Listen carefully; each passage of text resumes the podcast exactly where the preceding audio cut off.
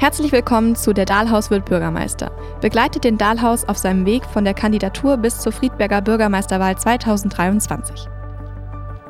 Heute besprechen wir mehrere Themen in unserem Wochenüberblick.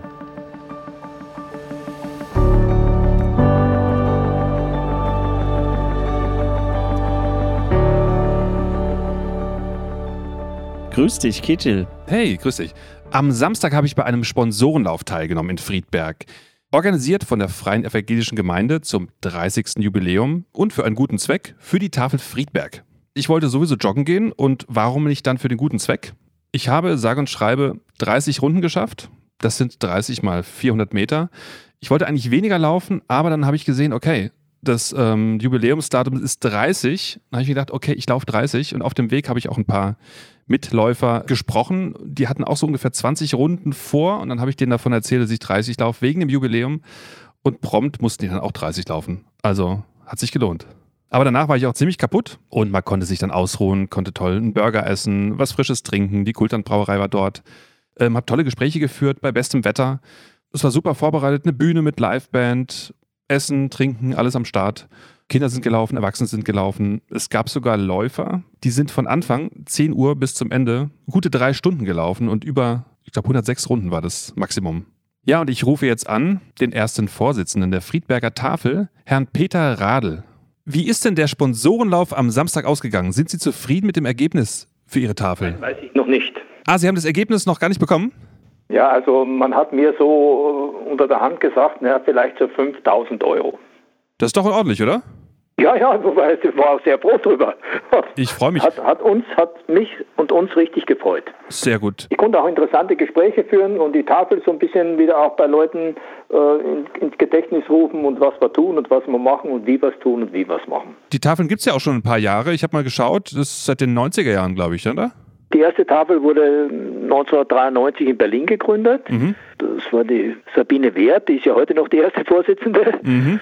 So, und wir haben uns 2005, äh, 2006 gegründet. Und die Tafel haben wir aufgemacht im Juni 2006. Okay. Wie wichtig ist denn die Friedberger Tafel für das gesellschaftliche Zusammenleben in unserer Stadt? Die Tafel hat ja so mehrere Funktionen. Mhm. Einmal, dass diese Lebensmittel, die eigentlich weggeworfen werden, wieder ihrem ursprünglichen Zweck zugeführt werden.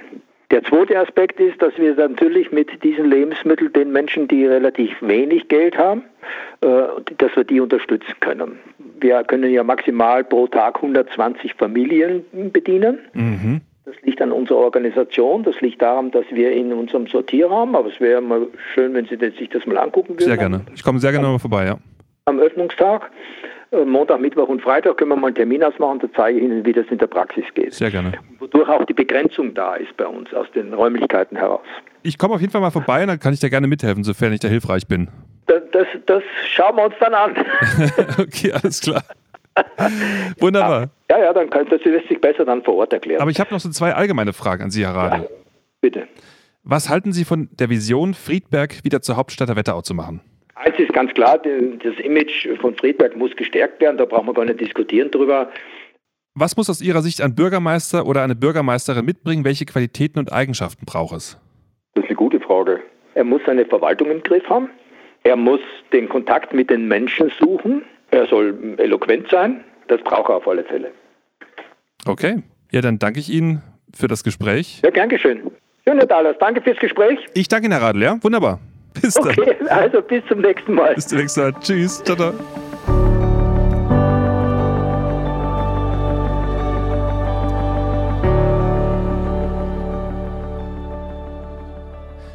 Thema Altstadt. Es gab einen tollen Artikel in der Wetterauer Zeitung, Dahlhaus will die Altstadt retten, mit dem schönen Bild von uns als Altstadtrettern. In der letzten Folge hatte ich mit Jan-Patrick Wismar gesprochen, dass er uns nach Marburg einladen will und jetzt steht auch schon ein Termin fest. Und zwar ist es Sonntag, der 11.06.2023. Treffen uns um 14 Uhr auf dem Marburger Marktplatz. Ich finde das einen wunderbaren Anlass und ich möchte die Friedberger Politik und auch meine Wahlkampfkolleginnen aufrufen, dort mitzufahren. Das kann uns allen nur helfen, dort die Einblicke zu bekommen. Und Herr Wismar lädt uns mit folgendem Text ein. Friedberg meets Marburg, vom Problemquartier zum Fachwerkjuwel. Unter diesem Motto möchte ich die Friedbergerinnen gerne zu einer Führung nach Marburg einladen. Weg mit dem alten Kram lautete manch Spruch, als es hieß, man müsse die Marburger Oberstadt aufgrund Baufälligkeit größtenteils abreißen. Heute beinhaltet die Marburger Innenstadt vor allem eine Vielfalt aus Geschichte, Lebendigkeit, Außengastronomie und Interesse am Erhalt. Bei diesem Stadtrundgang wird es darum gehen, wie die Bürger und Bürgerinnen Marburgs für ihre Altstadt sensibilisiert wurden und zu Beginn der 1970er Jahre die Oberstadt behutsam saniert und so zur am besten erhaltensten Altstadt Hessens restauriert wurde. Weiterhin werde ich Punkte wie Förderungen, Zusammenarbeit von Politik, Gewerbe und Bürgern, den Kosten-Nutzen-Faktor einer Altstadt sowie Beispiele für gelungene oder missratene Sanierungen ansprechen. Dazu lade ich die Friedberger und Friedbergerinnen gerne am Sonntag, den 11.06.2023 um 14 Uhr auf den Marburger Marktplatz ein. Ich würde sagen, da gehen wir hin. Und ich denke, das sollten wir zum Anlass nehmen, um uns ein gutes Beispiel anzuschauen. Warum nicht von anderen lernen, die es gut gemacht haben? Um dann weitere Lösungen zu finden, wie wir unsere Friedberger Altstadt wieder anpacken und auf Vordermann bringen können. Ich freue mich auf jeden, der dort mitkommt, äh, ob Politik oder Bürgerin. Lass uns dort gemeinsam hinfahren.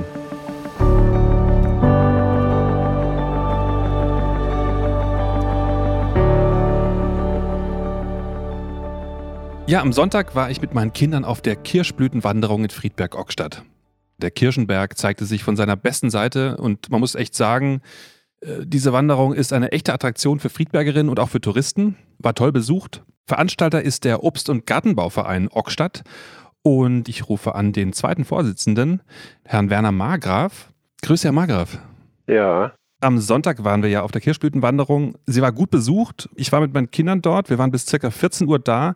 Und als ich ging, waren die Salate schon leer und die Musiker waren gerade im Anmarsch. Es war doch ein voller Erfolg, oder?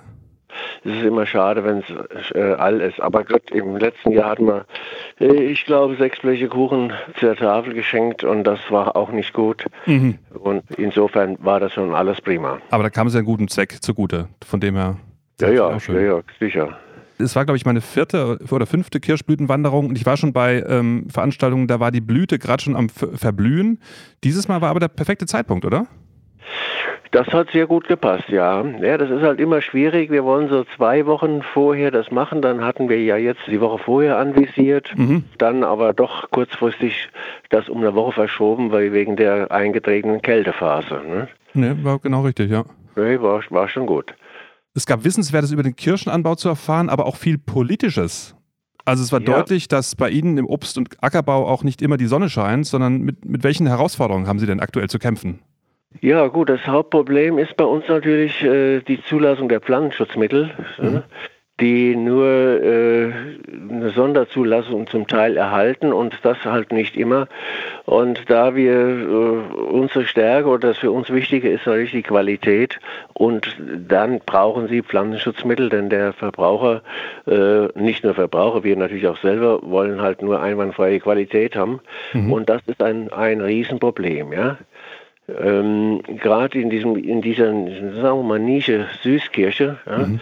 denn wir haben ja jetzt mittlerweile in der Bundesrepublik unter 6000 Hektar ähm, Fläche und das ist eigentlich sehr wenig. Das heißt, die Industrie, die diese Mittel produziert, ähm, kniet sich also nicht rein, um dort äh, wirklich immer äh, Mittel äh, herzustellen, weil es ist extrem teuer, eine Zulassung zu erreichen.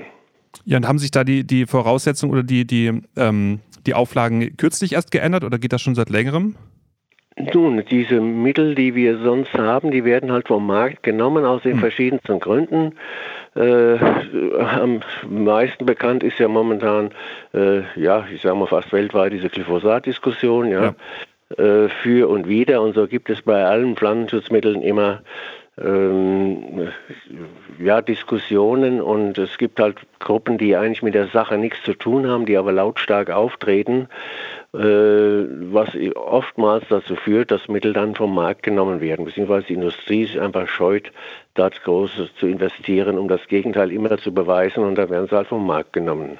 Und hat es dann Auswirkungen auf Ihre Wettbewerbsfähigkeit am Ende oder geht das dann so weit oder? Naja gut, wenn wir ähm, dann wirklich befallenes Obst auf den Markt bringen würden, mhm. wäre das natürlich verheerend. Denn wie wir, Augstadt äh, präsentiert sich ja mit Qualitätssüßkirchen oder Qualitätsobst generell. Und wenn dann der Kunde sieht, oh, da ist ja irgendein Befall dran, egal ob das äh, insektizider Befall ist oder äh, pilzlicher Befall, dann will der Kunde dieses Obst natürlich nicht haben. Und sowas verbreitet sich natürlich ganz schnell. Mhm. Ja, die Ockstädter Kirche ist eine richtige Marke, ne? also steht für Qualität. Ja, ja, das ist, da sind wir auch stolz drauf. Ich meine, ja. wir betreiben ja den äh, Süßkirchen Erwerbsobstbau seit mittlerweile 200 Jahren. Und äh, das Qualitätsmerkmal war halt immer, dass wir, äh, das Tafelobst einwandfrei ist. Ja. Ja, seit 200 Jahren. Was war denn, was wurde denn vorher angebaut? Wir hatten ja auch schon mal darüber gesprochen und das ist sehr interessant zu wissen. Nicht jeder weiß das vielleicht. Das hat ja mit dem Friedberger Tuch zu tun. Richtig, richtig.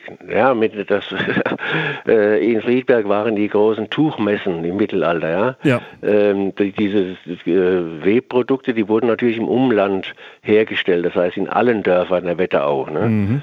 Aber das Stichwort Friedberger Weiße Tuche hat es natürlich äh, für die damalige Zeit, das heißt, das ging ja von, von Mailand äh, bis, bis, bis Flandern und von Paris bis Moskau, waren Friedberger Weiße Tuche bekannt. Äh? Das war aber Leinen. Ja. Und Lein ist ja bekanntlich ein etwas grobes Material.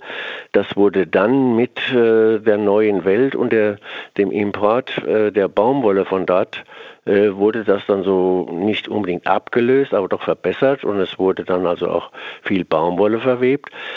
Und 1776 mit der Unabhängigkeit äh, der USA von Großbritannien kam also hier auch keine Baumwolle mehr her. Es wurde zwar immer noch Leinen verwebt, mhm. aber dies war einfach nicht mehr so gefragt und so suchten die Menschen halt nach einer neuen Möglichkeit, ihren Lebensunterhalt zu sichern. Und da die Süßkirche ja schon eh und je bekannt war und die Süßkirche äh, das Obst natürlich der Adeligen, der Privilegierten war und das früheste Obst war, mhm. so hat man sich also besonnen, weil wir hier extrem kleine Flächen haben. Ne? Die Römer haben uns ja die Realteilung hierher gebracht. Mhm. Das heißt, wenn eine Familie was besaß, dann wurde das wieder gleichermaßen aufgeteilt. Das heißt, die ein bisschen Besitz hatten, die hatten aber nur kleine Flächen. Okay. Also kam man also auf diese Süßkirche, ähm, die also schon seit dem Neolithikum bekannt ist. Aber die Römer haben halt diese, ich nenne es Edelkirche, mitgebracht. Und äh, so gibt es hier die Kirche. Und im Erwerbsobstbau war der Start halt 1776. Die Ochsländer hatten zwar 1766 schon welche gepflanzt, aber so richtig los ging es halt eben nach dieser Unabhängigkeitserklärung mit dem Süßkirchenanbau. Die Süßkirche ist halt bei uns so das Aushängeschild. In Ockstadt wird ja alle Obstsorten produziert, ja. Äpfel, Birnen, Zwetschgen, Aprikosen, Mirabellen, also alles, was hier bei uns in der Region wächst, ähm, wird ja hier angebaut. Aber die Süßkirche war halt das Aushängeschild, weil es früher das früheste Obst war. Die Erdbeere, wie wir sie jetzt kennen, die war nicht bekannt. Man kannte also nur diese kleine Walderdbeere. Mhm, mhm. die aber nur so ein, so ein ja, Randprodukt war. Aber die Süßkirche hat halt schon ihren Namen und das wurde ja dann äh, hier angebaut, halt ausschließlich im Hochstamm, weil man ja unten diese Fläche unbedingt brauchte und mit Fuhrwerk, ob Kuh oder Pferde, äh, unten drunter fahren musste, hat man also das ausschließlich im Hochstamm angebaut. Ja, sehr spannend. Und ähm, es ist ja auch jetzt, wie man merken konnte, auch ein touristischer Aspekt hinter dem Obstanbau. Kommen ja auch Gäste hierher, schauen sich das an, gerade zu solchen Veranstaltungen. Also wir machen zwar diese Blütenwanderung seit 25 Jahren, aber verglichen mit unseren 200 Jahren ist also diese Sache ja. relativ neu. Und es ist also ja eigentlich hervorragend eingeschlagen, vor allem wenn man sieht, wie weit die Leute herkommen. Ja. Äh, manche, die fahren ja weit über 100 oder so noch mehr Kilometer, um hierher zu kommen, um sich das anzugucken, sich zu informieren äh, oder einfach nur mal spazieren zu gehen. Und das sind ja eigentlich, man kann sagen, jetzt täglich irgendwelche Gruppen hier, ähm, Wandergruppen, äh, kleine Busgruppen oder auch große Busgruppen, die hier täglich hier ihren Spaziergang machen. Also es lohnt sich absolut, es ist wunderschön und das kann ich nur bestätigen aus eigener Erfahrung. Ja. Nee, schön, sehr schön. Ich habe ja diese Vision, Friedberg wieder zur Hauptstadt der Wetterau zu machen. Was halten Sie von dieser Vision? Ja gut, formal ist es ja das Zentrum. Es ist Zentrum der, der Bildung, es ist Zentrum der Verwaltung. Ja. Mhm. Es fehlt halt nur der richtige Schub, dass das wieder in Gang kommt, dass das wirklich auch wieder das Zentrum wird. Mhm. Was muss ein Bürgermeister oder eine Bürgermeisterin Ihres Erachtens mitbringen? Welche Qualitäten und Eigenschaften braucht es? Nun, er, er, muss also die Übersicht haben über die gesamte Verwaltung und muss natürlich delegieren äh, und persönlich auch reagieren. Ja? Das heißt also, er kann nicht jeden, jeden Sachverhalt äh, selber bearbeiten und selber beantworten. Aber es ist also zwingend notwendig für die Zufriedenheit der Mitbürger, wenn ich den Bürgermeister anrufe, anschreibe, dass zum einen jemand das Telefon abnimmt, mhm. äh, dass zum zweiten eine Bestätigung kommt, jawohl, Ihre Mail, Ihre Nachricht, Ihre WhatsApp oder wie auch immer das ankommt oder Ihr Brief ist eingegangen, wir werden uns darum kümmern oder der Fachmann, die Fachfrau äh, in der Abteilung sowieso äh, wird das übernehmen und wird sich melden. Also eine gewisse Verbindlichkeit, eine Bürgernähe. Das ist ganz, ganz wichtig. Ja. Ähm, natürlich muss er sich auch äh, in der Tageszeitung zeigen, auch wichtig, auch dort präsent sein, ja. Aber die Reaktion auf die Bürger, auf die Anliegen der Bürger ähm, eingehen, nicht äh, das einfach liegen lassen und aussitzen oder gar nicht reagieren. Das ist also sehr unschön und das äh, erwarte ich eigentlich von einem Bürgermeister, dass er in dieser Form äh, immer reagiert. Also Sie würden eher mit einer negativen Reaktion oder mit einer Absage leben können als mit gar keiner? Ja gut, wenn, wenn diese Absage zu dem Anliegen passt, dann ist das auch mhm. okay. Mhm. Wenn man sagt, das ist ähm, rechtlich, technisch, was weiß ich, wie nicht umsetzbar, und dann ist das auch in Ordnung. Ja? Aber keine Reaktion, beziehungsweise dann äh, irgendwann einmal was, äh, das darf eigentlich nicht sein. Ja, wunderbar. Dann wünsche ich Ihnen für Ihren Obst- und Gartenbauverein alles Gute für die weitere Zukunft. Ich danke Ihnen und für Sie ebenfalls und viel Erfolg bei Ihrer neuen anstehenden Arbeit. Ich danke Ihnen. Wunderbar. Gut, also dann wiederhören. Wiederhören.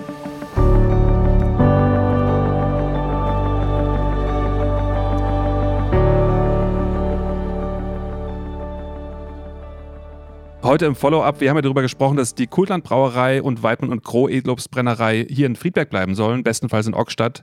Und jetzt möchte ich mal wissen, wie der Stand der Dinge ist. Ich habe aufgerufen, es kamen ein paar Rückmeldungen und jetzt möchte ich von Norman Groh wissen, ob wir eine Lösung gefunden haben. Grüß dich, Norman. Hi, Gute. Ich und viele Friedbergerinnen möchten ja, dass ihr mit euren Betrieben in Ockstadt oder zumindest in Friedberg bleibt. Sofern ihr hier keinen neuen Ort für euren Betrieb findet, werdet ihr relativ sicher nach Steinfurt umziehen. Wie sieht's denn aus? Habt ihr schon Angebote bekommen? Habt ihr schon Tipps bekommen? Ja, kamen schon ein paar Sachen rein, haben sich manche Leute schon gemeldet. Die meisten Sachen tatsächlich treten sich aber um Objekte, die wir quasi in der Vergangenheit uns auch schon angeguckt haben, wo wir auch schon äh, Möglichkeiten überprüft haben, die aber dann aus unterschiedlichen Gründen da gescheitert sind. Ja, was ja, ich habe ja auch schon ein paar Sachen weitergeleitet und oder, oder eben nicht, weil ich wusste, dass, dass ihr das schon ähm, angeschaut hatte, zum Beispiel das Lückgelände und das Reifeisengebäude an den 24 Hallen. Das sind so zwei Locations, die öfter vorgeschlagen wurden. Genau, ja, die kennt halt jeder, das liegt halt nah. Und beide Optionen wären für uns auch denkbar. Aber wie gesagt, äh, gibt da ein paar Hürden, die das nachher verhindert haben, ja. Okay, also seid ihr weiter auf der Suche und was ich jetzt auch so rausgehört habe, das war ein bisschen unklar oder vielen war unklar, was ihr grundsätzlich für einen Platzbedarf habt und was braucht ihr an Fläche und an Räumen. Kannst du das kurz mal skizzieren, was so euer Bedarf ist, was ihr braucht, was ihr sucht? Also, äh, ich sag mal, uns würde jetzt irgendwie eine Halle in der Größenordnung von ca. 1000 Quadratmeter ausreichen, mhm. die, sag ich mal, eine ausreichende Höhe hat, vielleicht 6, 7 Meter, irgendwie sowas. Und nochmal ungefähr so gute 1000 Quadratmeter Außengelände. Und dann wären wir schon happy. Okay. Ist zum Kauf oder zur Pacht oder zur Miete? Was ist da die Option, die im Vordergrund steht? Wir denken über alles nach. Also alles ist möglich. Ja. Mhm. Und äh, da müssen wir halt einfach gucken, was sich anbietet. Und wir sind natürlich äh, bereit, in alle Richtungen zu verhandeln, zu denken, zu gucken, was ist machbar wie bietet sich die Situation an. Ich habe halt den Nachteil, ich muss halt äh, mit meinen Maschinengeräten, sage ich mal, in die Infrastruktur in der Regel ein bisschen was investieren, ähm, sprich Abläufe, Zuläufe, Strom, Wasser, all die Dinge spielen bei mir halt eine große Rolle und ähm, da kann ich halt einfach nicht in eine leere Halle mal so schnell rein, sondern da muss ich dann schon vor Ort auch ein bisschen was modifizieren und machen und ein bisschen was investieren. Das heißt, es wäre dann, wenn ich so einen Umzug mache, halt nichts, wo ich sage, okay, ich gehe nach drei, vier Jahren wieder raus, ja. weil es nicht gepasst hat, sondern das ist dann schon eine langfristige Geschichte. Mhm. Ja. Absolut verständlich. Ja, genau. Ihr habt ja eine Brennerei, eine Kälterei, eine Brauerei und dann eben Lagerflächen. Genau, dann willst du natürlich für den Kunde auch irgendwie noch was bieten, dass er dich besuchen kann. Also vielleicht auch irgendwie ein Verkaufsladen, der, sag ich mal, eine ansprechende Optik hat. Also all die Sachen sind dann vor Ort irgendwie zu etablieren, einzubauen. Und ja, das ist halt äh, eine bauliche Maßnahme, die halt jetzt nicht irgendwie für zwei, drei Jahre mal angedacht ist, ja, sondern das ist dann schon was Längeres, ja. Ja, ja, dann haben wir jetzt hier nochmal die Eckdaten. Dann geht der Aufruf noch einmal in die Runde, um hier Weidmann und Groh und Kultern noch auf der Gemarkung Friedberg zu behalten. Hoffen wir, dass es klappt. Ja, gerne. Jetzt hat uns noch eine Hiobsbotschaft erreicht. Ich kann es ja kaum glauben. Es gibt dieses Jahr keinen Kultlandtag am 1. Mai, zumindest nicht in Ockstadt. Wie kam es dazu?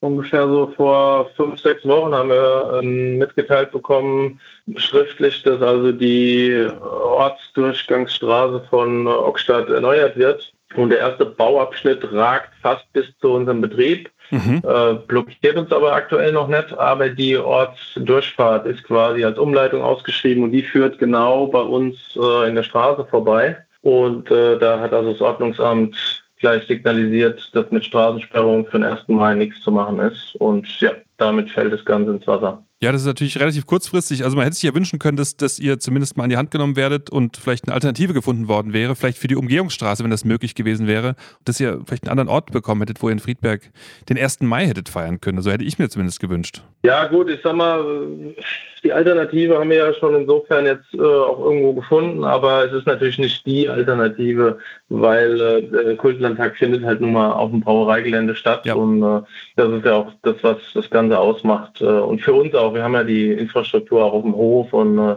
da jetzt mit allem irgendwo nach auszugehen, haben wir entschieden, machen wir in der Form nicht. Also entweder machen wir es da, wo wir sind und das ist richtig, oder wir müssen es halt absagen und ja, so haben wir uns halt entschieden dann. Und jetzt macht ihr den Ausschlag in Steinfurt, ne? auf, dem, auf der Rosenunion. Genau, auf, der auf, der, auf dem Gelände der Rosenunion und äh, da ist halt ein schöner Rosengarten dabei. Das ist halt sowieso alles äh, privates Gelände, da muss ich nichts sperren, muss keine Anträge stellen. Das ist dann alles ein bisschen entspannter, genau. Und da werden wir uns dann ähm, am 29., 30. April und am 1. Mai, wenn wir da vor Ort ähm, einen Ausschank machen. Also wer da Lust hat, kommt gern vorbei. Ja, okay, wunderbar. Da wünsche ich euch da viel Glück. Und dann ähm, natürlich Baustellen braucht es ja und es war einfach vielleicht ein bisschen unglücklich, dass es jetzt so kurz vor knapp äh, nur entschieden wurde und ihr euch nicht groß umdenken konntet. Aber ich hoffe, dass im nächsten, beim nächsten 1. Mai ihr wieder in Friedberg euren Kultlandtag äh, stattfinden lassen könnt. Ich wünsche euch viel Erfolg. Ja, das, das hoffen wir auch. Danke dir. Gute Zeit. Bis bald. Halt uns bitte auf dem Laufenden. Alles klar, bis bald. Mach's gut. Ja, sowieso. Gute. Macht's gut, Leute.